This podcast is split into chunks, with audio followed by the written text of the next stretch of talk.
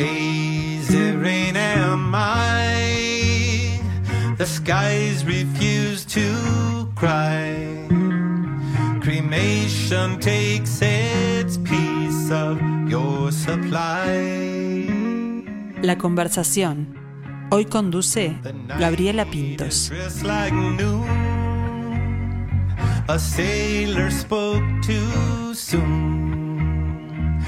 China's on the dark side of the moon. Me now.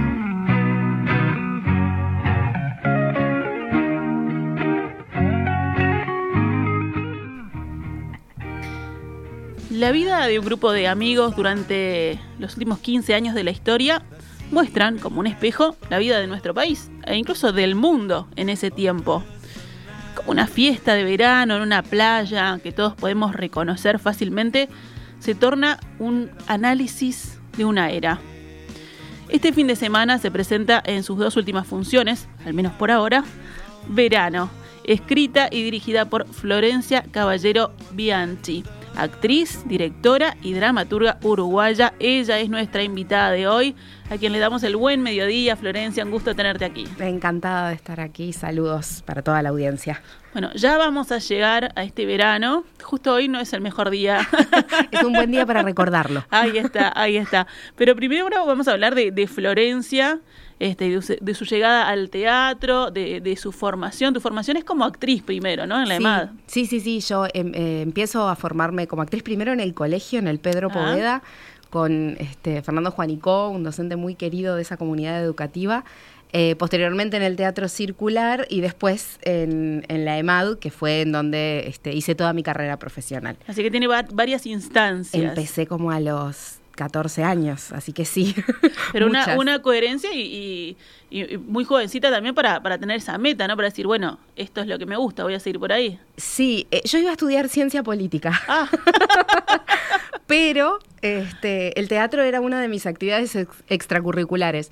Y cuando estaba por empezar la facultad, un día dije, quiero dar la prueba de la EMAD. Ahí es, en esa primera oportunidad perdí la prueba de la EMAD y hice los tres años del teatro circular, Circular. y después este, ingresé a la EMAD en la prueba de ingreso y final, finalicé la carrera por el año 2009, por allá. bueno, pero no hay mal que por bien no venga, ¿no? Porque este gran docencia se da también en el circular, distintas Sí, fue, fueron docentes muy queridos, Paola Bendito, Laura de los Santos, este, Mari Varela, gente muy entrañable. Este, y, y con quien haces este, los primeros pasos y empezás a aprender una cosa que es un oficio, es una carrera profesional que tiene muchas este, particularidades que, que la vinculan al oficio, todo el entrenamiento que se necesita, todo lo que se va generando alrededor de qué es actuar. Y ahí llegas con un backup distinto a la EMAD, ¿no? Por supuesto. Sí, claro. Eh, llegás con una formación previa que, que te permite este, estar disponible y que te permite ir trabajando. Por eso son tan importantes los bachilleratos artísticos, Sí, por claro. ejemplo, ¿verdad? Porque le- les permiten este, generar contacto con el mundo del arte y de la creación a las adolescentes y los adolescentes desde tempranas edades. ¿Ya había bachillerato artístico? No, en aquella Ah, época no, yo hice humanístico y derecho. Ahí está. bueno, y después de, de la actriz a, a la dramaturga, ¿cómo Ah. viene eso? Em, francamente, yo no sabía que quería escribir. Yo escribo desde que soy una niña, pero pensé que no podía escribir teatro porque me costaba mucho escribir diálogos. Ah, gente conversando, gente Claro. hablando. Em, y resulta que escribía otro tipo de cosas, y, pero me dedicaba al teatro como actriz específicamente. Y en el año 2013 la Comedia Nacional eh, saca un llamado para un seminario de dramaturgia, el Seminario Nacional de Dramaturgia se llamaba, eh, llevado a cabo por Sergio Blanco, y yo necesité hacer ese curso. No puedo explicarlo. Necesitaba hacerlo. Y una tarde me senté a escribir una escena este, que tenía en la cabeza hacía un tiempo. La escribí, fue la manera en la que me presenté y la seleccionaron. Cuando llegué, entre 10 que éramos, yo era la única que nunca había escrito nada. Entonces fueron realmente este, mis primeras armas este, en, en el mundo de la escritura y, y considero que Sergio es uno de mis grandes maestros. Luego fui juntando maestras y maestros a lo largo de la carrera Claro. y a lo largo de seguir estudiando, eh, altamente financiada también por el, por el por instituciones públicas, el Ministerio de Educación y Cultura, eh, la Comedia Nacional, la Intendencia de Montevideo, con los distintos fondos que hay para la cultura, fueron, quien- fueron quienes garantizaron que yo pudiera hacer todos esos cursos. Tuve en el Instituto Nacional de Artes Escénicas cursos de dramaturgia con maestros internacionales a los que no hubiera podido acceder Claro. de ningún otro modo. Y después cuando este, me dieron una FEFCA para poder ir a hacer una maestría a Buenos Aires en dramaturgia, en la Universidad Nacional de las Artes, que, bueno, la FEFCA, que es, que es un, es un este, programa que sigue existiendo, eh, que sin ese tipo de financiación pública para el arte es, es muy difícil existir en, en este país. Este, y, y garantizar la formación de, de artistas es muy importante para seguir desarrollando la cultura, para seguir desarrollando nuevos lenguajes, para poder eh, seguir investigando. En el arte se investiga muchísimo y, y toda esa financiación garantiza que todo eso se pueda hacer. Que es, es un dato sumamente interesante, ¿no? Para aquellos que, que bueno, que ven, que ven su beta, que quieren seguir, pero que no, que no tienen el medio quizás, este, y que no, bueno, que hay que, que hay que justamente investigar Sí. en cuanto a, a los fondos que hay, este, para, para fomentar el, el, estudio, ¿no? No, esta- y que además hay formación pública de, Claro. de muy alta calidad en este país. En las escuelas de formación artística están, está la EMAD, está la este, Universidad de Música, después están las Sí. escuelas de formación del SODRE. Hay un montón de escuelas de formación artística que son públicas este, y que también garantizar su existencia es muy importante para garantizar los derechos culturales de un país, ¿verdad? Entonces está bueno saber que existen ese tipo de cosas y que hay que, hay que buscarlas porque Claro. hay algunas que existen y que tal vez no son un montón, pero sí te ayudan a seguir adelante.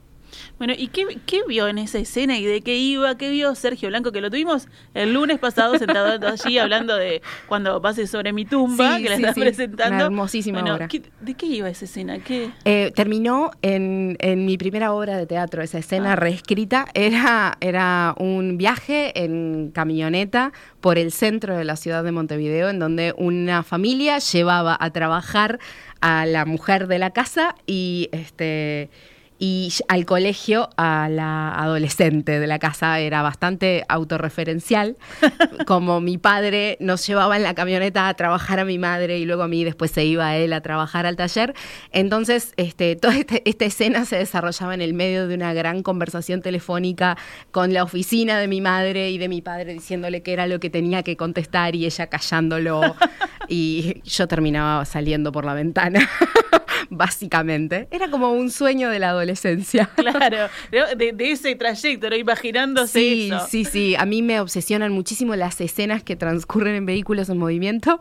Me di cuenta cuando estrené verano que todas mis obras tienen algún vehículo en, En movimiento. Ah, si no es un ómnibus, es un auto o una camioneta. Siempre hay algo moviéndose. Bueno, uno de los sellos entonces de Florencia, este, búsquenlo en sus Bueno, obras. claro, este. yo este, vivía en el barrio Coppola, eh, cerca de las acacias Sí. del Marconi y del Cerrito. Los trayectos en ómnibus eran muy largos. Eran extensos, claro. muy largos. Entonces, eh, creo que de ahí me viene la obsesión por las escenas en los vehículos en movimiento. Bueno, ahí también podrías haber empezado a escribir. era- Yo escribía mucho, pero no escribía teatro. Claro, ahí está, iba por otro lado. Bueno, y después de la dramaturga viene la directora. ¿Quién me iba a dirigir las obras? Básicamente ese fue el camino, ¿verdad? Por necesidad. ¿no? Yo venía estudiando desde el año 2013 y en 2015 una gran amiga y colega con quien eh, que actuó en mis obras y que además fue coproductora de muchas de ellas, este, Matilde Nogueira, eh, me dice, bueno, Flor, eh, ¿tenés obras? Hagámoslas. Pero las dirigís vos. ¿Cómo le digo? Sí, sí, las dirigís. Y bueno, y ahí empecé a dirigir. Porque ¿quién iba a dirigir esa obra si no era yo? Y además ahí fue que empecé como a desarrollar la metodología de escritura que medio que llevo adelante casi siempre, que es que escribo durante los procesos de trabajo. Eh, no, soy una, escribo en mi escritorio, sí, Sí. tengo mi escritorio y escribo mucho en él, pero las obras como que para mí siempre se testean en el escenario. Es, es muy importante para mí todo ese proceso de intercambio colectivo que se genera en la generación de un material escénico y, y entonces, bueno, empecé a escribir durante los procesos de trabajo y Verano se escribió de esa manera, por ejemplo. Ahí está, te iba a decir, es, eh, hay un trabajo de, de investigación y de eso, ¿no? Lo, que- lo que tú decías, de ese proceso junto a los actores que después van a, a interpretar la obra para llegar también a, a la finalización del texto. Sí, eh, mira, empezamos, tuvimos la primera reunión en diciembre de 2018 y en esa reunión les entregué una viñeta sobre sus personajes, eh, menos, menos de un párrafo. Tenían las edades, una profesión y algunos elementos de cómo se vinculaban entre ellas y ellos. Y a partir de ahí empezamos a trabajar, primero sobre qué era estar de vacaciones, qué es estar en el verano y empezamos a indagar cada vez más hasta que fuimos, fu- yo fui escribiendo y ellos fueron proponiendo y encontrando cosas. Eh, yo sabía por dónde quería ir, pero el proceso de esa investigación en conjunto genera materiales escénicos que para mí están muy vivos y que son materiales escénicos que me interesan particularmente. Hay una cuestión que tiene que ver, por ejemplo, con la lógica de la oralidad cotidiana, que a mí me llama mucho la atención, que me interesa ponerla en escena. Eh, eh, hay, hay cuestiones que si bien la obra no es completamente autorreferencial, no estamos hablando de nosotros mismos, eh, sí tiene sesgos de autorreferencialidad. Entonces eso hay que trabajarlo porque los personajes están muy cerca de los actores. Claro. No son ellos ni ellas, pero están muy cerca. Entonces, todo ese trabajo es como un trabajo de bordado que va sucediendo en el proceso de ensayos. Me voy a mi casa, escribo, vuelvo, presento, hacen, critican, me vuelvo a llevar, vuelvo a escribir. Y así se fue construyendo. Bueno, pero eso tiene, tiene mucho de, del actor y de la, de la frustración de, por ejemplo, ver el personaje, llevarlo y después que el director te diga, no, no, no, no, no va por ahí, pero al revés, ¿no? Bueno, sí, tiene muchísimo que ver con eso, sí, tiene mucho que ver con eso. Eh, tiene que ver con generar acuerdos también y tiene que ver con horizontalizar eh, la- la- las direcciones de- del poder. Me, me interesa muchísimo también ese tipo de lógica. Las lógicas que realmente generan acuerdos y consensos en los grupos de trabajo sabiendo a dónde queremos ir, eh, sí, tenemos roles, yo soy la directora, entonces, bueno, hay decisiones que me tocan Claro. tomarlas a mí, este, pero también hay, hay como actores, eh, hay decisiones que les tocan tomarlas a ellas y a ellos, y que no, que yo puedo discutir, pero bueno, tenemos que llegar a un acuerdo. Para mí ese modo de trabajo es un modo de trabajo más colaborativo, más colectivo, este, y, y a mí me hace sentir mucho más cómoda. Yo no me siento sola, ni dirigiendo ni escribiendo, porque estoy siempre con gente. Estamos siempre trabajando juntos y juntas. Así que es un modelo un poco distinto que, que fuimos desarrollando en este proceso y que ya veníamos, ya veníamos trabajando desde antes. Da, da trabajo y supongo yo que también en, lo- en los tiempos es distinto, ¿no? Porque para llegar a acuerdos, en, en este caso son seis los actores que están allí, más la, más la directora, y supongo que Más parte las de la- del equipo, diseñadoras, claro. un montón de gente. escenografía, luces, etcétera, etcétera. Exacto, sí, sí. Comunicación incluso. También. Sí, este, eh, lleva tiempo. Es muy eh, satisfactorio, pero lleva tiempo. lleva tiempo y lleva a desarrollar habilidades de comunicación que sean claras, que sean precisas. que- Bueno, eh, todo lo que sabemos que el trabajo colectivo conlleva. Y por ejemplo, esta obra, imagínate que la empezamos a ensayar en el 2019 a principios, la primera reunión fue a finales del 18. Trabajamos todo el 2019, hicimos un work in progress porque la obra, este, el proyecto de dirección estaba seleccionado en un programa de dirección internacional que era con el Instituto Goethe, con eh, el Festival Santiago Amil, con el Instituto Nacional de Artes Escénicas de acá y el Teatro La Plaza de Perú. Entonces, eh, durante todo ese año yo fui trabajando en la dirección de esa obra, tuve que presentar este proyecto en varios idiomas muchas, Ah. muchas veces, este, lo cual fue una, un ejercicio maravilloso Claro. de conceptualización. Eh, y con los actores trabajábamos y trabajábamos desde Montevideo hasta que pudimos presentar ese Work in Progress y después vino la pandemia. Sí, Y 2020. con la pandemia fuimos atrasando el estreno, pudimos tener como la visión de decir, ok, vamos a esperar, esperemos.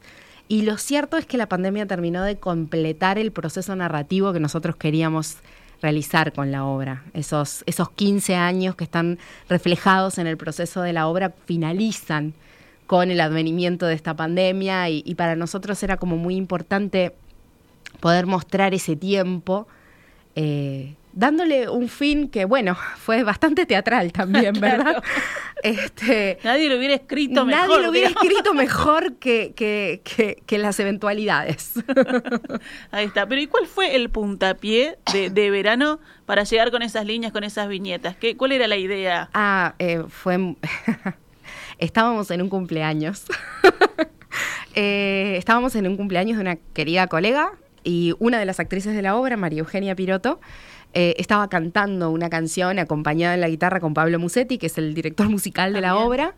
Eh, estaban cantando y había un grupo mayor de gente cantando con ellas y con ellos. Yo generalmente cantaba la canción que cantábamos todos juntos, pero ese día estaba mirando de frente y en la oscuridad, con luces, porque además era una gran fiesta de cumpleaños miro a, una de nuestras, a la productora, Lucía Echeverry, y le digo, yo quiero hacer una obra de teatro en donde esté esa escena que está pasando ahí adelante. Es una imagen generadora, es como tiene la potencia, es una, son imágenes que tienen la potencia de generar universos. Entonces uno se encuentra con esas imágenes que tienen esa potencia y a mí se me quedan grabadas a fuego. La logro identificar, me doy cuenta en el momento que esa imagen forma parte de una obra de teatro. No sé qué obra de teatro y no sé en qué momento, pero esa imagen forma parte de una obra de teatro. Y a partir de ahí se va generando un mundo. Qué maravilloso, realmente. ¿eh? Bueno, que eh, un gran regalo para la cumpleañera, me imagino. Una gran actriz, Mané Pérez. Claro, Mané, sí. que estábamos en su cumpleaños. Fue durante su cumpleaños todo esto. Así que el homenaje a Mané, entonces, este, imagino que habrá ido a ver la obra, ¿no? Nos ha prestado equipos, eh, es, una presencia innegable durante este proyecto. Bueno, eh, Florencia, y después como llegó, pasó la pandemia, eh, llegamos a presentarlo, le decíamos, es una reposición, porque estuvo primero en la Hugo, en la Hugo Balso, ¿no? Sí, sí, estrenamos en la sala Hugo Balso, nosotros teníamos esa temporada como la fuimos moviendo, pero estaba acordada con, con la sala. y además tuvimos la suerte de, de poder ganar este, fondos en el Festival este, de Dramaturgia Nacional nuestra del Ministerio de Educación y Cultura que nos financió el proyecto. Una vez más los fondos. Una vez más los fondos. Por eso te digo, eh, tener dinero para poder hacer lo que estás vislumbrando que querés hacer a nivel escenográfico, a nivel de vestuario, es muy importante. Es muy importante para poder eh, generar ese tipo. También hacemos teatro con una valija, ¿verdad? No tenemos problema hacemos teatro con una valija, pero tener la posibilidad para invertir más fondos y poder hacer producciones más grandes es muy importante porque te permite eh, no, es que te permita materializar un sueño, te permite desarrollar cosas. Te permite observar qué funciona y qué no. Te permite tomar mejores decisiones para adelante. Es súper importante. Entonces, nosotros estrenamos en la sala Hugo Balso, en el marco de este festival, en noviembre del año pasado y estábamos buscando una manera para poder volver.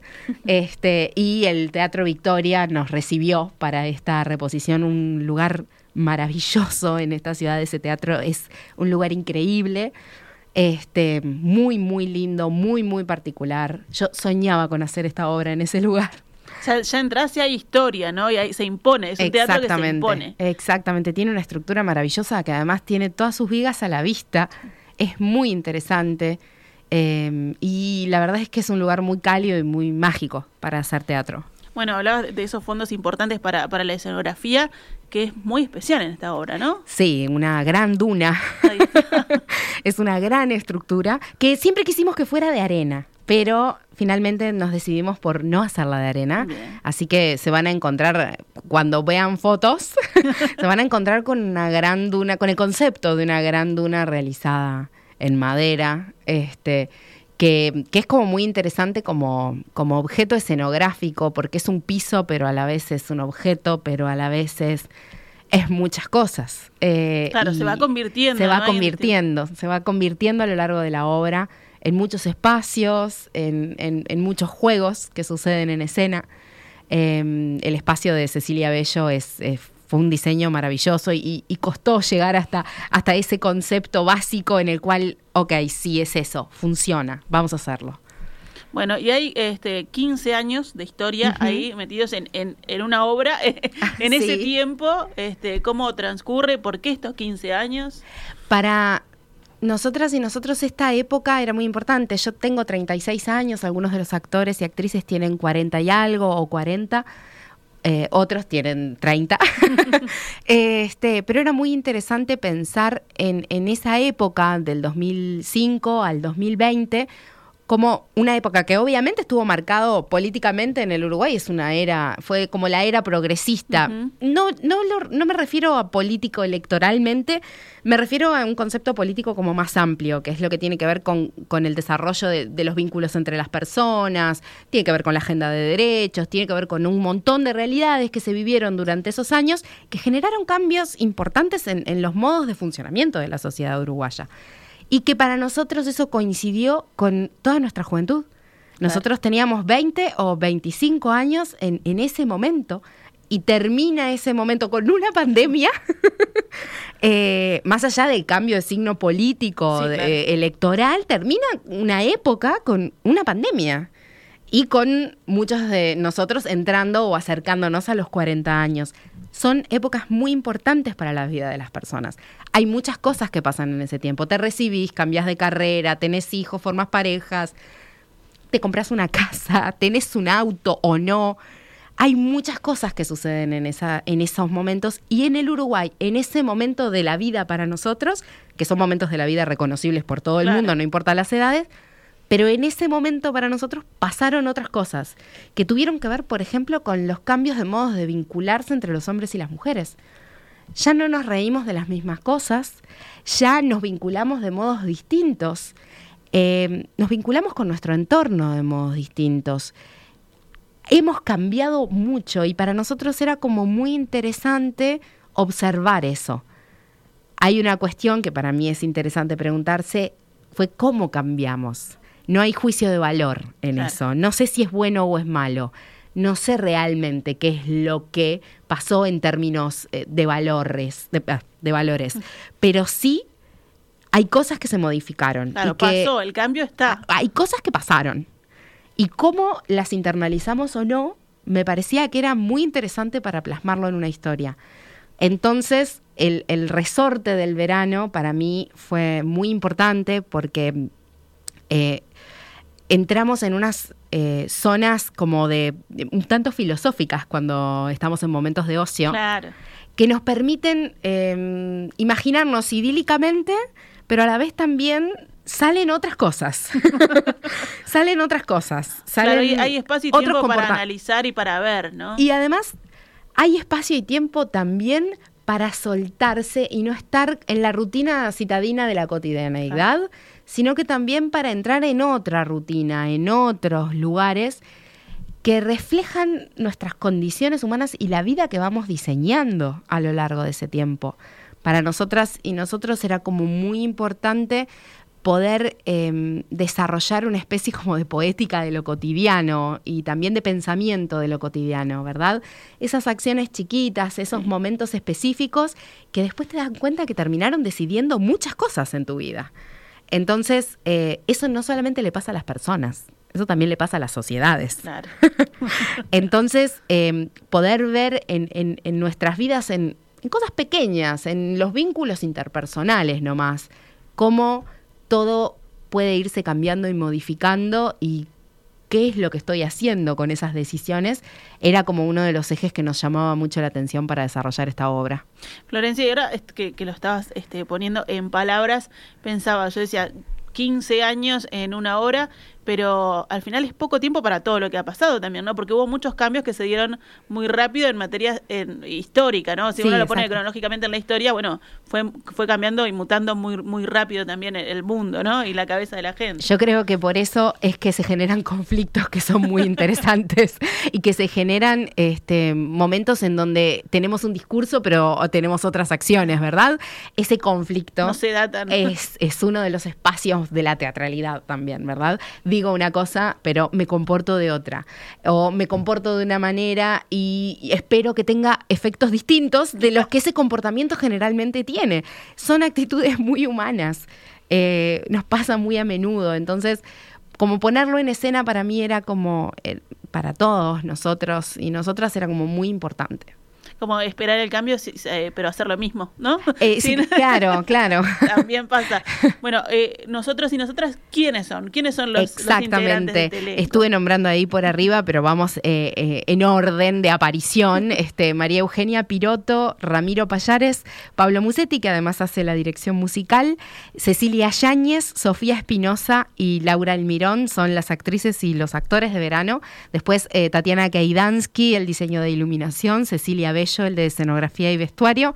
eh, y este Florencia Hernández, el diseño de video y de sonido. Eh, la producción de Lu Echeverry, mi asistente de dirección, Tamara Martínez Carpanesi, un equipo muy lindo y, y- y- y muy copado de gente trabajando junta, que, que la verdad es que la pasamos muy bien haciendo esta obra, más allá de que, bueno, todo tiene, todas las historias tienen sus bemoles, y me refiero más a, a- a- a la ficción, ¿verdad? Este, es una obra muy disfrutable. eh, para todas nosotros y para todos nosotros, que además tiene, este, bueno, se mete con temas que tienen que ver con las relaciones interpersonales, que son bastante fuertes, pero que me- nos parece que es como muy interesante poder llevarlo a escena de esa manera. Y hablaba de, de dirección musical y se, los dijo, eso nació en el cumpleaños, estaban cantando, así que hay, hay música, Hay muchísima canto música. Sí, son eh, so- los músicos, amigas y amigos que nos han ido a ver siempre me dicen lo mismo. Qué bien que cantan. cantan muy bien y forman un coro maravilloso que fue uno de los grandes trabajos que estuvimos haciendo durante todos esos años que tenía que ver con la coralidad, tenía que ver con cómo funcionan, no solamente como un coro cantando, sino también como un coro en escena, ¿verdad? Este, y sí, cantan mucho, cantan muy bien. eh, tenemos unas bandas sonoras, bueno, tenemos hasta listas, listas de reproducción enteras de la obra, que bueno, es mucha música conocida. Todos sabemos la música del verano uruguaya más o menos Claro. cuál es. Este, y bueno, pasamos como por los grandes hits en muchos momentos.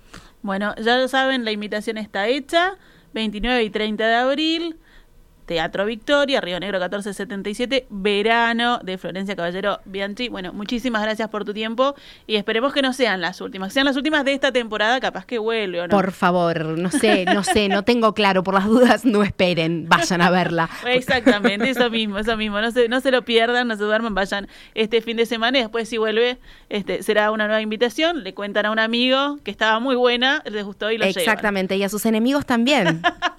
Es Claro. maravilloso, para que pase mal. Que vayan, que vayan todos al teatro. Muchas gracias, Florencia. Muchas gracias a ustedes por el espacio.